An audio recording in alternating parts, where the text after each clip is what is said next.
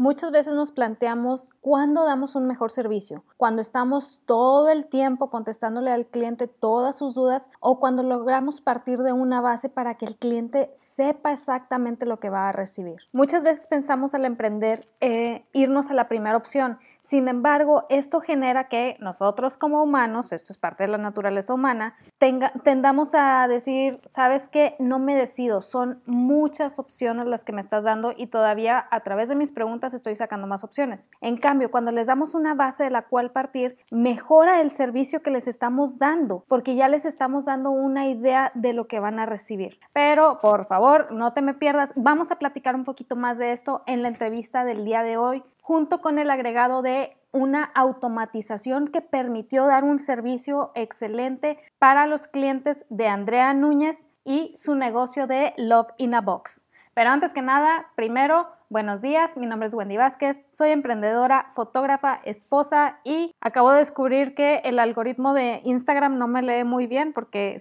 si bien me pone muchas recetas de cosas que me gustan, todas traen queso y no le atina a que no me guste el queso. Pero bueno, el día de hoy descubriremos este mundo de educar al cliente y que todo esto te lleve a dar un mejor servicio, créeme, vale la pena. Así que vamos a la entrevista. Hola, buenos días. Recuerdan que hace varias semanas entrevistamos a una súper emprendedora llamada Jacqueline y que les platicaba que me emocionaba mucho poder platicar con ella porque pues realmente su familia es como que súper trabajadora y ella y su hermana son mujeres emprendedoras. Ahora sí que es familia emprendedora, ella y su hermana, que está realmente para dar un ejemplo increíble para, pues, y pues ahora para platicar de eso tenemos a su hermana Andrea, que también tiene su propio emprendimiento, tiene sus proyectos. De hecho, tiene varios proyectos que igual y así como que de pasadita nos va a platicar de ellos, pero también tiene su emprendimiento. Y quiero que hablemos especialmente de la parte de automatización, que yo sé que ya lo hemos discutido en varios episodios, pero hoy quiero que lo veamos desde la perspectiva de ponerlo en práctica y de cómo ayuda también la parte de ir educando al cliente al respecto. Pero bueno, yo no platico nada más. Primero que nada, hola Andrea, ¿cómo estás? Hola, ¿cómo estás, Wendy? Oye, bien contenta y un poquito nerviosa, lo voy a aceptar porque normalmente yo doy entrevistas como cantante o soy conductora de televisión, pero nunca he hablado de esta parte que a mí también me apasiona, que es el emprendimiento. Y como bien lo mencionas, pues yo tengo mi negocio, se llama Love in a Box, y pues nos especializamos en hacer desayuno sorpresa, caja sorpresa, con flores, chocolates, vaya, pues todo lo que tú puedas regalar a una persona en su cumpleaños, en alguna ocasión especial que tú quieras sorprenderlo. Y pues bueno, ya en julio vamos a cumplir cuatro años. Y pues bueno, ahorita que mencionas a mi hermana y a la familia, pues todos somos emprendedores, es familia trabajadora y emprendedora. Y de hecho, en este proyecto, pues me apoya precisamente mi hermana, ella es la que se encarga por ahí de atender las redes sociales y contestar los mensajes, los pedidos y todo esto, y yo me encargo un poquito ya más de la producción, ¿no? Oh, ok. Ok, o sea, ya tienen bien como distribuidas sus funciones. Oye, no sabía que también Jacqueline se metía en ese, en esa área de. ¿Sí? No, wow. es que nos estaba platicando que pues tenía varios proyectos y todavía aparte tiene este contigo. No, está padrísimo, la verdad. Es que qué padre que también te, te ah, pues te apasione este, este tema del emprendimiento. ¿Cómo empezó Love Box? Porque Jacqueline nos platicó un poquito de, cómo empezaron sus emprendimientos, pero como el tuyo, esa parte, ¿cómo empezó? ¿Cómo surgió la idea? ¿Qué te, qué te motivó? ¿Qué fue lo que viste? A ver, platícame. Mira, pues voy a empezar con una historia de amor. Ah. así, empieza, siempre el emprendimiento y es lo importante, que siempre hay una historia detrás. No, no, no, pero en realidad sí sucedió así. Lo que pasa es que, eh, bueno, yo tenía una pareja que vivía en Mazatlán, Sinaloa, que está a dos horas de Durango. Entonces íbamos a cumplir meses o una cosa del estilo. Entonces yo le quería hacer un regalo especial. Entonces siempre desde niña he sido, he tenido como esta parte creativa. Entonces eh, siempre me lo dijeron de niña, es que te encanta hacer manualidades, te encanta, como todos los niños, vaya, pero yo tenía como que esa chispita siempre de ser muy detallista, hasta, no sé, con mis papás y todo, siempre quería hacer regalitos.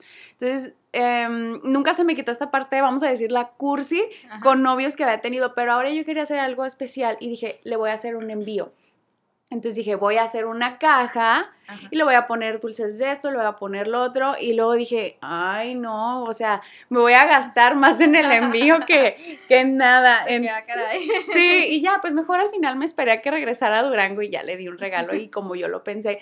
Entonces, em, yo acababa de regresar de intercambio, estaba en Francia, no tenía trabajo en ese momento y nada más estaba en la escuela. Entonces, yo me sentía como que no lo voy a decir, como que medio inútil, decía, quiero hacer algo y, y, quiero algo que esté relacionado con lo que a mí me gusta hacer, con mis habilidades y todo.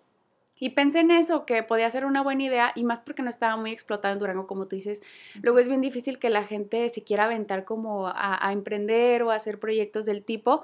Y dije, voy a aprovechar porque en realidad en negocios eh, que se de, bueno, que hicieran eso, pues había como dos. Entonces dije, es un buen momento. Ajá, o sea, nada. Entonces, y, y, había, puedo decir que había como un pequeño monopolio porque había unos que de verdad vendían al por mayor. Pero aún así, yo siempre traté como de analizar lo que ellos estaban haciendo en ese momento para yo hacerlo propio y hacerlo original y diferente para, pues bueno, ofrecer una propuesta diferente para que pues me pudieran adquirir a mí los productos que yo estaba tratando de vender. Ok, tu propuesta única de valor, que es, realmente lo que, lo que ayuda, aunque, que, aunque haya un océano rojo, por decirlo de alguna manera, de negocios que estén ofreciendo lo mismo, es lo que te, lo que te diferencia, es tu diferenciador. Entonces, wow, o sea, ya traías esa visión de tengo que tener algo que no sea lo mismo que hacen todo el mundo. Exactamente. Es una visión, debo confesarlo, muy difícil de trabajar con nuevos emprendedores porque muchas veces ha sucedido y también a mí me sucedió cuando recién comenzaba mis emprendimientos de que es que eh, a fulanita le está yendo muy bien, entonces yo puedo hacer lo mismo y me va a ir igual de bien. Y no, espérate, necesitas una propuesta única de valor. No porque seas menos que fulanita, pero fulanita de cierta manera está generando su propuesta única de valor. Entonces tú también tienes que entender y, y saber pues sacar la tuya, por así decirlo. Entonces, wow, ya traías esa visión, ya traías ese, ese conocimiento, de ahí, ¿qué pasó? ¿Cómo, ¿Cómo te fue con la inversión? ¿Te asustaste con los números? O sea, lo que sí yo. Pues mira, realmente yo ni siquiera sabía cuánto tenía que invertir y en ese momento, eh, pues bueno, yo aceptaba consejos de quien pudiera, o sea, porque eh, no sé, en la escuela, pues yo, bueno, yo estudié economía y negocios internacionales, pero nunca nos hablaron de emprendimiento, entonces yo no sabía ni cuánto tenía que poner, no sabía si era poco, si era mucho, no lo sabía. Entonces yo, no sé, se me como nunca lo había experimentado, todo se me hacía caro. O sea, porque decía, no, es que, este, ¿cómo voy a gastar en esto y lo otro? Y ahorita que ya pasaron cuatro años, digo, cualquier oportunidad que yo vea como para invertir, lo, lo adquiero. Ajá, la tomo, porque ya entendí como que esta onda de que siempre es estar invirtiendo. Y, ay, se me olvidó cuál era la pregunta. ¿Cuál era la pregunta? no, pero está bien, está bien, porque eso que estás mencionando es muy, muy importante. Eso de, ya cambia la visión de uno. Ya no es como, por ejemplo, en fotografía sucede mucho. ¿Por qué? Porque los equipos son carísimos, la verdad. la gente ya sabe que, que, yo tengo mi negocio de fotografía. Entonces, los equipos son carísimos. Todo lo que es luces es carísimo. Y cualquier cosita que le pase, pues te lo friega y ya te quedaste sin tu equipo. Entonces, pues obviamente uno la piensa para hacer ese, ese tipo de inversiones pero vale la pena. O sea, yo también era así en un principio, era como, es que ¿cómo voy a, cómo voy a gastar esto si ni siquiera lo tengo a veces o cosas así? Pero luego ya llega un momento en, en, que dices, no, tengo que invertir en esto porque esto me va a ayudar a mejorar esto otro y a dar un mejor servicio. Entonces, eso, eso, ese cambio de mentalidad es como algo súper importante y súper bueno. porque Hay un mentor que menciona, la gente que le va bien en el negocio es porque sabe que tiene que invertir en el negocio. Entonces, hasta que no lo vives y no lo haces tú yo, dices, pues no, o sea, no me va a ir como quisiera. entonces, sí es invertir, no gastar a, lo loco, pero sí saber, tengo que seguir invirtiendo. Pero bueno, la pregunta iba más en función de, ¿te dieron miedo los números? ¿Cómo, cómo cómo fueron tus primeros pedidos, etcétera, etcétera. O sea, ese, ese inicio, ese inicio que, que todo mundo teme, por así decirlo. Pues fue caótico, la verdad, porque pues la verdad no tenía experiencia, eh, bueno, en relación, por ejemplo, a hacer entregas a domicilio, eh, no, por ejemplo, no, no, estaba muy acostumbrada tal vez a ser lo suficientemente puntual, tal vez. Hasta eso yo creo que me ha enseñado eh, mi emprendimiento, a que tengo que ser bastante comprometida, puntual, que con lo que tú lo, que tú prometes, eso es lo que tiene que estar en tu pedido, ¿no?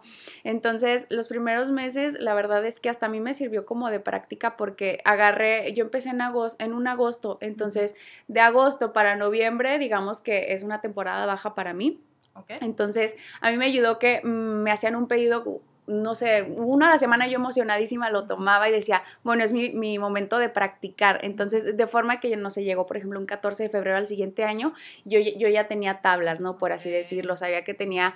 Eh, bueno, en ese momento yo empecé a hacer las entregas yo sola en mi coche y todo, y ya, ya entendía, entendía un poquito la dinámica. Y también algo importante es que fui yo haciendo mi propia forma de eh, vender mis desayunos o mis paquetes. No sabía cómo conformarlos, si por paquetes, si por depende del alimento y tal. Entonces, todo ese, todos esos cuatro o cinco meses me sirvieron de práctica para ver cómo podía estructurar pues el servicio y ya de forma que un 14 de febrero ya tenía algo para ofrecer más estructurado y un poquito más de experiencia, ¿no?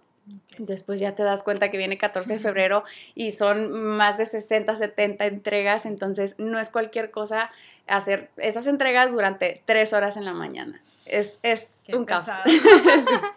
Súper pesado, no manches. No, pero sí tienes, sí es muy, muy importante eso que mencionas, porque justamente, justamente hace, ¿qué fue? Fue antes, fue un poquito de tiempo antes de la pandemia, hubo un boom de ese tipo de negocios aquí en Monterrey, pero todo lo que veías eran quejas, quejas, quejas de que mi pedido no llegó a tiempo, mi pedido no llegó a tiempo, mi pedido no llegó a tiempo, y muchos eh, proveedores de servicio, en lugar de tratar de resolverlo era como, ay, pero si llegó, pues sí, pero si lo estás pidiendo a una hora en específico es por algo, o sea, no sabes si la persona va a tener juntas, si la persona no va a estar disponible, si, o sea, no sabes nada de eso, entonces tienes que respetar el tiempo que la persona que te contrató, eh, pues te dijo. Y muchas veces como que querían agarrar tantos pedidos, no se ponían a pensar en la parte del traslado, que es como básico en este tipo de negocios. Es lo más importante. Sí. Otra cosa, ¿te acuerdas de ¿Cómo fueron tus primeros clientes? ¿Cómo se generaron? o sea, las primeras personas que te pidieron, ¿cómo estuvo eso? Sí, yo me acuerdo perfectamente de mi primer cliente. sí, y siempre que es su cumpleaños le mando un mensaje y le mando un regalo porque fue la primera persona que confió en mí y fue una compañera de la facultad que yo no pensé que me fuera a comprar, compañera, porque ni siquiera éramos amigas. Y fue para el regalo de su mejor amiga. Entonces, yo a ella se lo hice totalmente personalizado. Yo creo que quedé tablas en ese pedido, pero era muy importante para mí porque que era de las primeras fotos que yo iba a estar compartiendo de mis primeros pedidos y todo eso, ¿no? Entonces fue muy emocionante. Y además, eh, bueno, ahorita que comentabas respecto a lo de que toman varios pedidos, así sin saber que, cómo le van a hacer ni nada, yo creo que va por esta parte en la que luego está esta ambición de que, mira, qué bien le está yendo a esta persona o a este negocio y nada más son desayunos y nada más son cajas eh, personalizadas. Qué bien le está yendo. Yo también lo puedo hacer, yo también lo voy a hacer. Y claro que pueden hacerlo pero con bastante estructura, ¿no? Pensando bien, a ver, ¿por qué le está yendo tan bien? ¿Cuál es su fórmula? ¿No? Tratando de analizar por qué le está yendo bien, no nada más porque si no, no se le ocurrió publicar una foto y ya, le llegaron miles de pedidos y se le resolvió la vida. No fue así. Entonces, a mí también me daba mucho coraje. Eh, yo ya tenía, pues, dos años cuando pasó lo de la pandemia, inició la pandemia, vaya entonces, para mí la verdad fue un excelente momento, te lo juro que el primer, segundo, tercer mes, a mí me fue increíble, o sea, no hubo un día que yo dejara de trabajar, la verdad, muy agradecida porque dije, tengo dos años de experiencia y sí vi que iban eh, iniciando nuevos eh, negocios o nuevas personas como que en eso y también vi muchas quejas.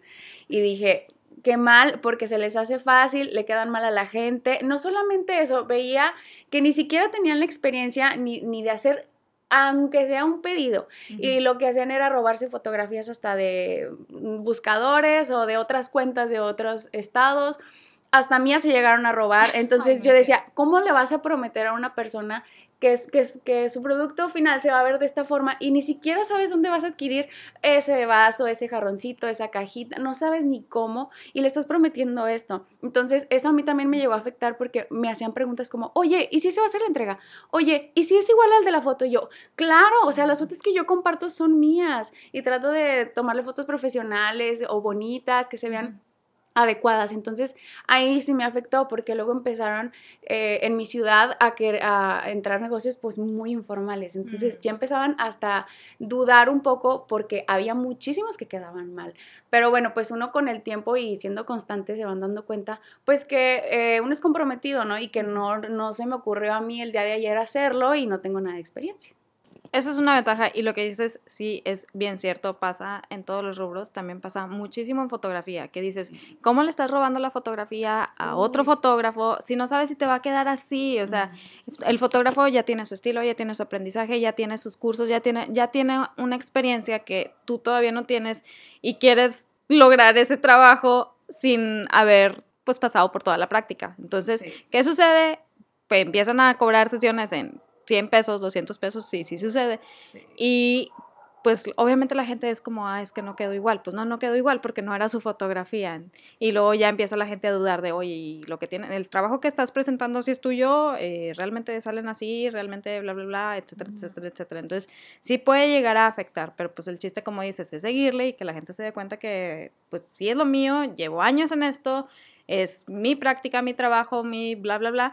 Y pues es lo que, ahora sí que es lo que me avala para, para continuar. Bueno, y por lo que mencionas de la pandemia, de que siempre tuviste trabajo, la verdad es que qué padre, porque de hecho también platicaba con Jacqueline al respecto, cómo la pandemia afectó a muchos negocios, cómo la pandemia pues afectó a muchos trabajos, mucha gente pues se quedó sin su medio de ingreso. Entonces, el chiste aquí es como reinventarse y descubrir de qué manera tu negocio, lo que tú estás ofreciendo, eh, pues también es un beneficio aún en medio de una situación como la pandemia. Eso se me hace muy padre. Otra cosa, hace tiempo vi en, tu, en la cuenta que manejas como una encuestita para que la gente haga sus pedidos y que está todo automatizado. Me emocionó mucho, la verdad, porque la automatización es como una de las cosas que más me apasiona hablar en cuanto a, a los negocios, porque el chiste de este podcast de emprendimiento saludable es como que la gente descubra que, que ellos pueden ser quienes manejan su negocio y que no el negocio los maneje a ellos. Entonces, ¿cómo fue la idea de, de, crear esa encuesta? ¿Cómo fue la idea de, de crear ese proceso? ¿Y cómo lo lograste implementar?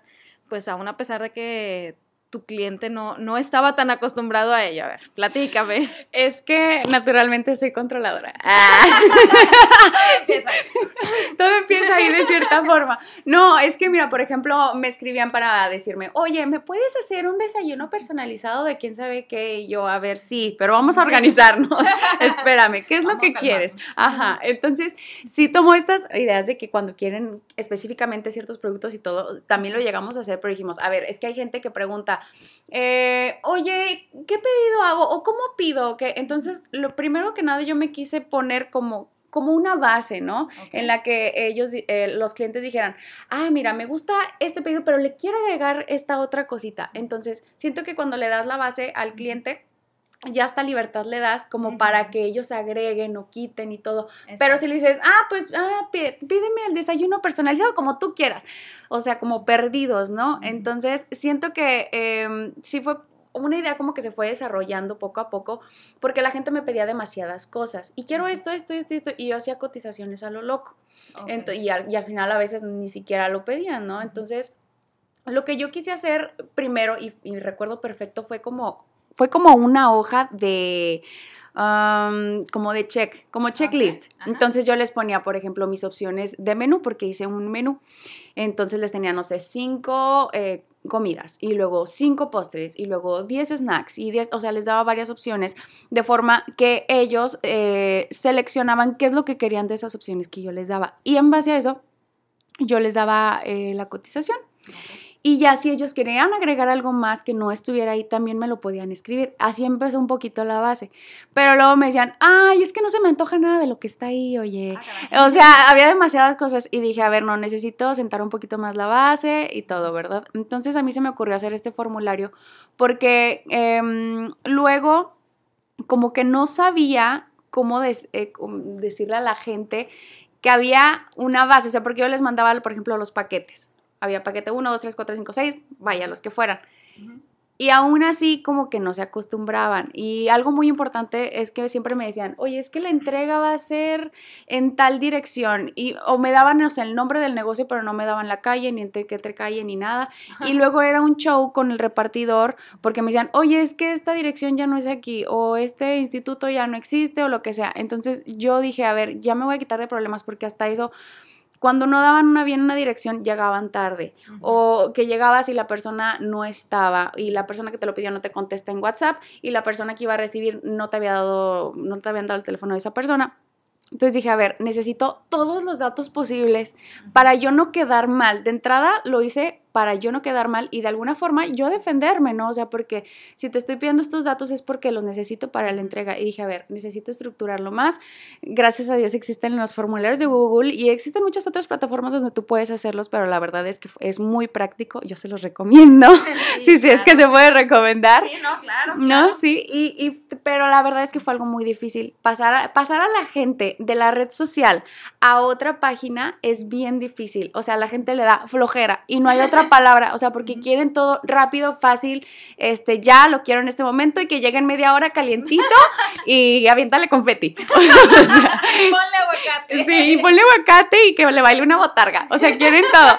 Entonces, em, pues bueno, fue algo como que batallé mucho para hacerlo, pero poco a poco la, gente fue aceptándolo porque, eh, vamos a decirlo así, me tuve que poner sangrona y yo creo que eh, más bien es como darle lugar a tu negocio, ¿no? A ver, las cosas se hacen aquí, aquí hay un proceso, ¿no? O sea, tú vas al súper y, y sabes que pones, agarras tu carrito, pones las cosas y te formas para pagar. O sea, así se trabaja de ahí. Entonces, yo también puedo tener mi forma de trabajar y la gente de alguna forma se tiene que adaptar porque yo me estoy adaptando pues también a que ellos hagan su pedido, que, si quieren algo en específico yo lo acepto y todo, pero también nosotros tenemos nuestra forma de trabajar y yo creo que es lo más difícil.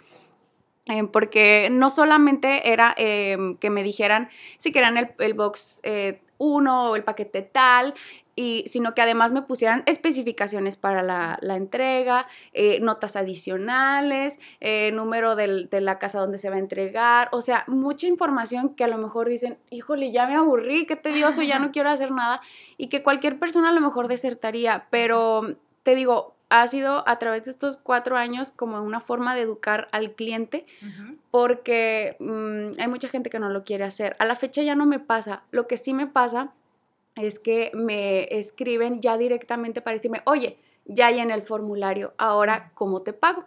Entonces para mí es una bendición porque yo ya nada más reviso el formulario, la gente ya está educada y yo creo que em, es muy difícil lograr eso. Entonces no sé cómo mm, sucedió, pero fue fabuloso porque de alguna forma pues ya no tengo que hacer más que eh, darle seguimiento pues a esa a esa petición. Vaya.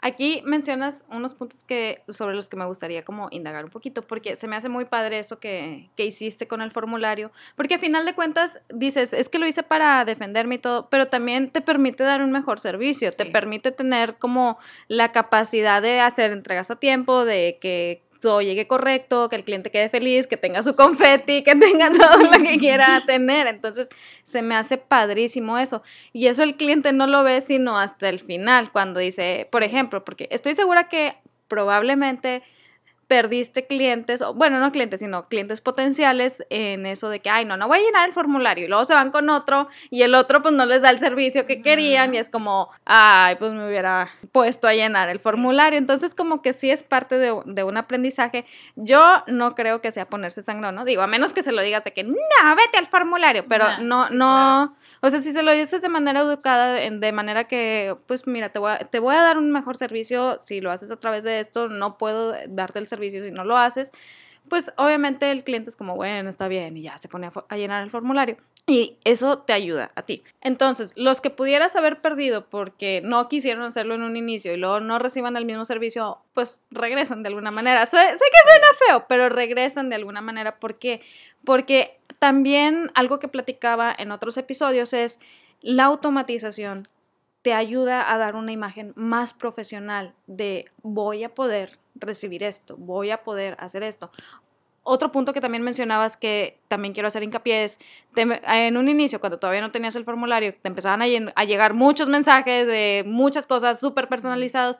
Y yo sé que como dueños de negocio queremos atender a todos con, y que tengan todo y demás, pero eso quita mucho tiempo. Y entre más personalicemos, quita más tiempo. No estoy en contra de la personalización, pero tenemos que cobrarla como personalización. O sea, no está malo automatizar, al contrario, te permite dar un mejor servicio. Eso que mencionabas de ya que tenían así como, ya que tenías las bases de los paquetes, al cliente le da una idea. ¿Por qué? Yo, por ejemplo, yo, Wendy, quiero mandarle una cajita a mi esposo pero si no soy detallista como tú, si no tengo ese don especial del detalle, pues obviamente voy a estar en celos de qué le hago, cómo le hago, que, o sea, no se me va a ocurrir nada, la verdad, no es lo que, no es mi especialidad. Entonces llego y pregunto al negocio de que, oye, ¿qué le puedo mandar a fulanito de tal? Y de que, ah, pues, ¿qué se te, qué se te antoja?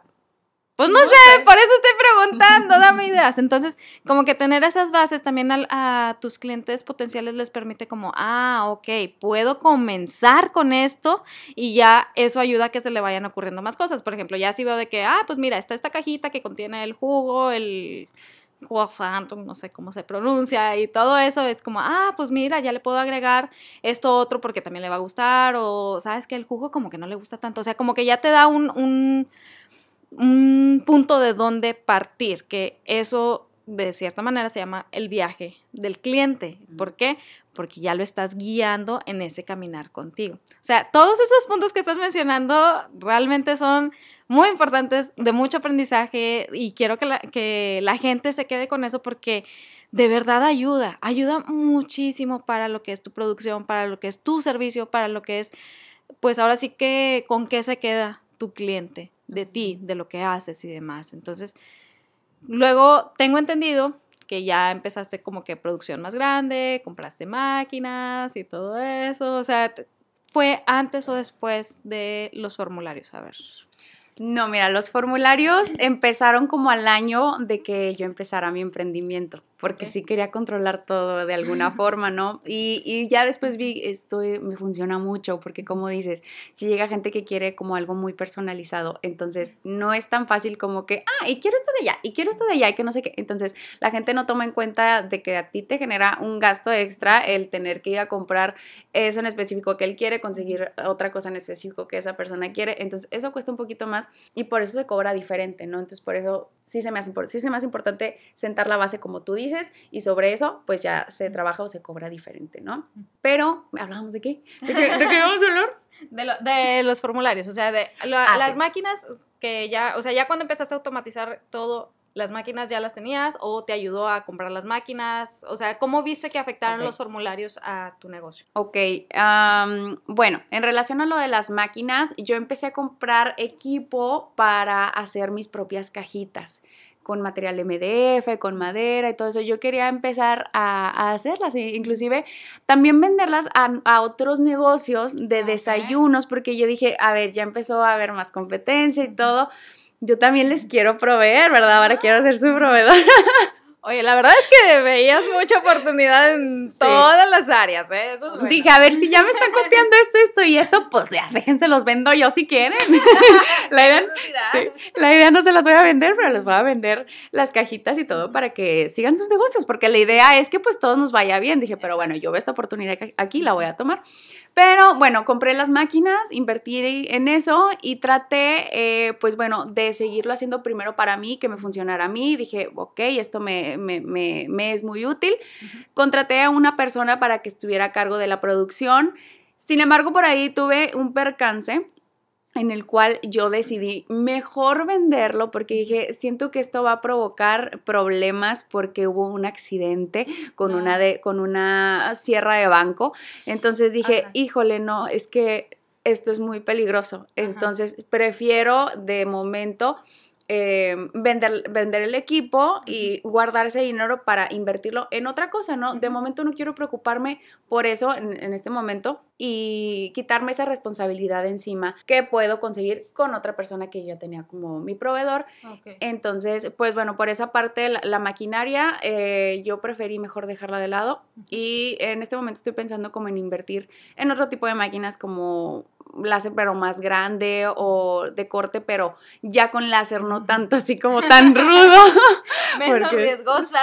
menos riesgosa. Entonces que de hecho con ese dinero intenté como otro emprendimiento que al final no continué pero bueno también recuperé el dinero sí no o sea una, una cosa que sí menciono mucho en los emprendimientos es si hay algo que no te está emocionando si hay algo que no te está llamando la atención pues realmente va a ser muy difícil que le continúes. No digo que es imposible, pero sí muy difícil. Entonces, como, pues sí, mejor seguirle con lo que ya tienes bien. Otra pregunta, me platicabas que te empezaron a copiar los formularios, que empezaron a copiarte la técnica y todo.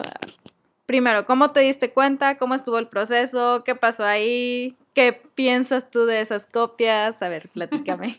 La verdad es que me he tenido que eh, adaptar poco a poco porque, ah, bueno, pensar más bien que es algo completamente normal y que es muy difícil aceptar al principio porque todo el mundo te va a decir, mira, estás marcando la pauta y, si te copian es porque eres un buen ejemplo y tal, pero la realidad de las cosas es que si da corajito, da corajito que tú le echas coco en una idea, que tratas de, sí, ver los mejores puntos o, las aptitudes de otros negocios y tú sacar lo mejor de eso y hacer lo propio y luego que alguien llegue y haga una copia exactamente igual, obviamente da coraje.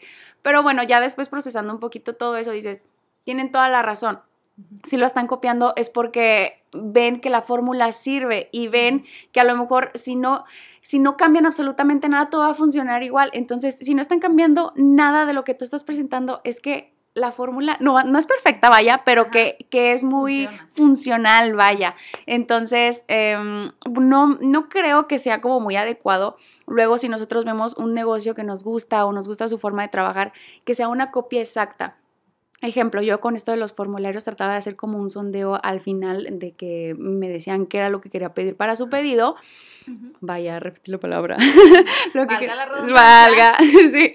Em, yo les preguntaba, a ver, ¿dónde, ¿de dónde te enteraste que existe el Box? No, pues que recomendación de familiares, eh, por redes sociales o tal, porque eso yo ya, a ver, realmente me está... Hacía varias evaluaciones. Quería ver si realmente estaba funcionando lo que estoy invirtiendo en, en redes sociales quería saber si, si estaba teniendo recomendaciones, inclusive hasta como por influencers de mi ciudad. Quería ver verdaderamente el impacto que se tenía por cualquiera de las partes donde se habían enterado de Love in a Box. Tenía otra pregunta por ahí que decía, em, ¿por dónde hiciste tu pedido? Y yo les daba opciones, Facebook, WhatsApp o Instagram. Y esa pregunta yo la hice de verdad con una necesidad de saberlo, pero no tienes idea porque a veces me llegaban muchos mensajes y yo decía, pues ¿dónde me escribió esta mujer? No sé en qué red social. Entonces vi que hicieron una réplica y voy a poner el ejemplo eh, también de una persona de mi ciudad. Hizo exactamente el mismo formulario y yo me pongo a pensar, es que ¿por qué hacen una réplica de algo que ni siquiera saben por, qué? O sea, no sé para qué le sirva a esta persona hacerlo Seguramente después lo entenderá, pero en ese momento no lo saben y no tiene caso copiar algo que ni siquiera tú entiendes. Yo pienso que cada quien va haciendo su propia forma de trabajar y proceso y sabes qué te funciona y qué no. Entonces, mm, yo la verdad, las copias, ah, digo, nadie inventa nada, todo está inventado, por supuesto, pero al final, eh, ¿cómo te diré? Ay, no sé cómo explicarlo, ya hasta me enojé. no, es que ya me enojé. No, es que no, no me gusta a mí la idea como de, a ver, tomo esto y lo pongo igual. Tomo esto y lo pongo igual. Es que no tiene caso, porque nunca nadie va a hacer las cosas igual. O sea, por más que lo intentes, nunca lo vas a poder hacer igual. Igual hasta las puedes hacer mejor y te estás privando, te estás limitando a tú hacer algo eh, diferente. O sea, te estás, es porque todos tenemos muchas cosas para ofrecer y diferentes habilidades, aptitudes, y lo desaprovechas simplemente por estar volteando a ver al otro porque le salen bien las cosas. Entonces, no es malo, o sea, y si, si da coraje, ¿verdad? Que te copien y todo. Y de hecho es bueno porque hay de competencias a competencias, la verdad es que no, no voy a juzgar absolutamente pues a nadie que de alguna forma trata como de tener un modelo, porque al final pues ya lo pienso así, que sí de alguna forma es como marcar pauta y esto es importante porque porque luego nos ayuda a no permanecer en la zona de confort, de decir, ay, yo soy la persona a lo mejor a quien más le hacen pedidos o la que eh, mejor reputación tiene hasta el momento. No, en cualquier momento alguien te puede rebasar y puede ser que alguien sí te copie y a lo mejor le guste tu fórmula y con el tiempo entienda que le tiene que meter de sí y te alcanza y te alcanza y ya, se acabó. Entonces, de alguna forma, eso te ayuda a, a impulsar un poquito más tu negocio y no quedarte ahí nada más estancado con lo que ya tienes o manejas desde hace varios años. Y pues bueno, la parte de la pandemia yo creo que sí ayudó a todos de alguna forma a cambiar esa mentalidad para emprender, porque pues las cosas se pusieron difíciles para todos.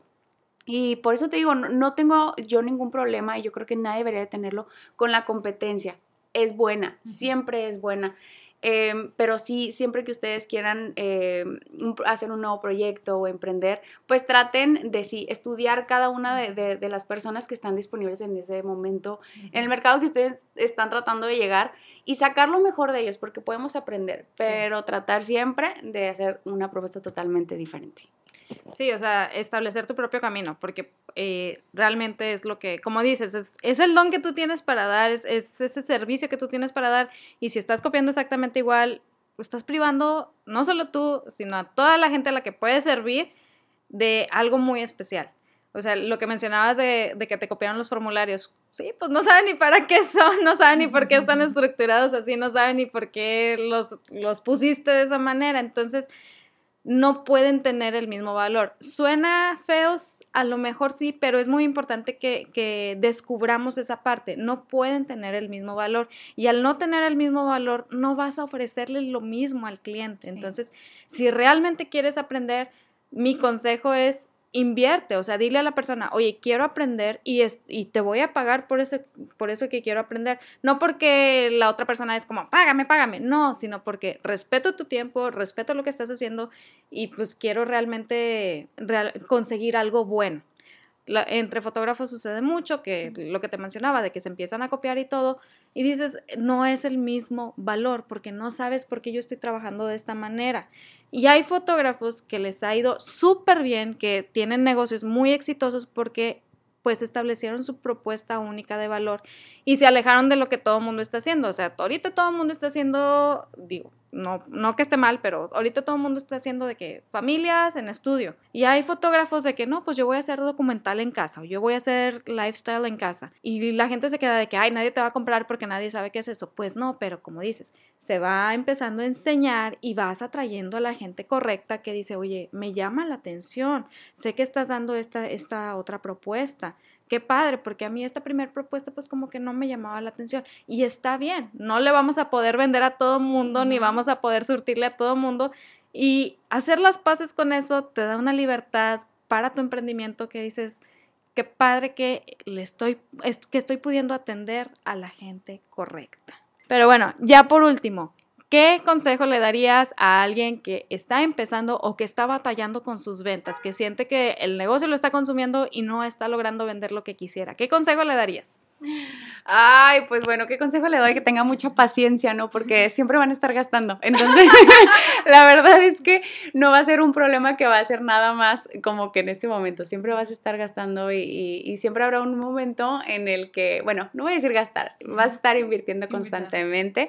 Entonces, eh, que tengan mucha paciencia y sobre todo que le tengan, que le tengan muchísima fe a, a lo que ustedes están tratando de presentar al mundo. Porque si tú amas tanto algo y lo haces tan tuyo, luego la gente lo recibe pues de una manera buena. Yo le platicaba ahorita a Wendy que parte de, no sé, las utilidades que saqué de Love in a Box, traté de emprender pues como una tienda de ropa en línea y la verdad es que no me apasionaba tanto, no hice el proyecto tan mío y no me dio resultado.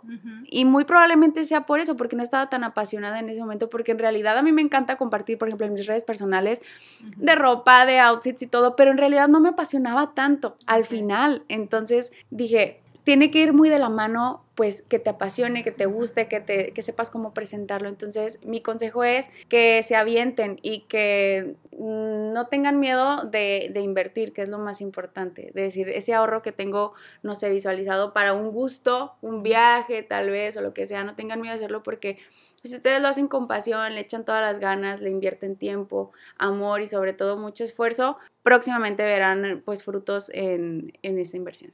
Ay, muchas gracias. La verdad es que me encantó lo que estuviste contando, me encantó lo que, lo que platicamos sobre la automatización, sobre educar al cliente. Realmente son cosas muy importantes, muy valiosas que la gente puede aprender para respetar su negocio, para respetar su emprendimiento y eso no implica que vas a tratar mal a tu cliente, al contrario, implica que vas a dar un mejor servicio. Se me hizo padrísimo. Antes de irnos, ¿En dónde te puede encontrar la gente? ¿Cuáles son tus redes sociales? Eh, a ver, platícanos en dónde estás. Fabuloso. Mira, me pueden encontrar en Facebook a mi emprendimiento como Love in a Box. También estamos en Instagram como Love in a Box-MX. Y en mis redes personales las voy a aprovechar para que me escuchen cantar y también por ahí en mi programa de televisión. Es en Instagram Andrea Berenú y en Facebook Andrea Núñez. También cualquier duda que tengan, pues estamos para compartirla también con ustedes. Muchas gracias. La verdad es que, aparte de todo, te digo, es conductora, cantante, canta hermosísimo. Entonces, vale la pena que la sigan, corran ahorita y denle like a sus redes sociales. Muchísimas gracias por estar aquí, Andrea. Nos vemos después, ya adelante, en otra entrevista. Gracias por invitarme, prima. Te quiero mucho y este podcast va para mucho más. gracias. Nos vemos. Bye. En fin, esta fue nuestra entrevista del día de hoy. Espero que te haya gustado muchísimo. Algo que quiero aclarar es que la formita que Andrea hizo en un inicio la hizo con Google Docs. No tienes que pagar todavía un servicio grandísimo. Obviamente si estás en posibilidad de invertir, como lo platicábamos, invierte, vale la pena. Pero si apenas vas comenzando, no tengas miedo de empezar con un Google Docs, porque aún a pesar de que es algo gratuito, es muy sencillo de usar y la gente se acostumbra luego, luego a él. Es ahora sí que, por decirlo de alguna manera, súper intuitivo, pero no pierdas la oportunidad de automatizar lo más que puedas algunos procesos que a lo mejor te quitan un poquito de tiempo y que realmente no están dando un valor agregado a tu cliente. Esta es la recomendación del día de hoy. Espero que te haya servido, que te haya gustado mucho lo que platicamos. Eh, la idea es poder tener un poquito más de entrevistas, es decir, experiencias pues que vayan de la mano con otro tipo de negocios y demás para poder diversificar en lo que vamos aprendiendo, porque muchas veces crear una propuesta única de valor viene también de ir viendo qué ofrecen otras personas que nada que ver con el ramo al que yo me dedico. Vale la pena, repito, espero que te haya gustado. Si conoces a alguien que le puede servir esta información, no lo dudes, mándasela, no sabes de qué manera le puede ayudar. También recuerda que si estás batallando con tus mensajes de venta, con tu contenido y para entender de qué manera te sirve cada tipo de publicación, estoy preparando una sorpresita que les voy a anunciar más adelante. Si quieres ser de los primeros en enterarte, mm, déjame tu correo en la liga aquí más abajo. También recuerda que ahí comparto cosas que no comparto en ningún otro lado. Recuerda que en ti está el potencial para construir algo extraordinario pero de nada sirve que yo te lo diga si no te la crees tú primero. Créetela, vívelo, haz lo tuyo y nos vemos el siguiente martes. Bye.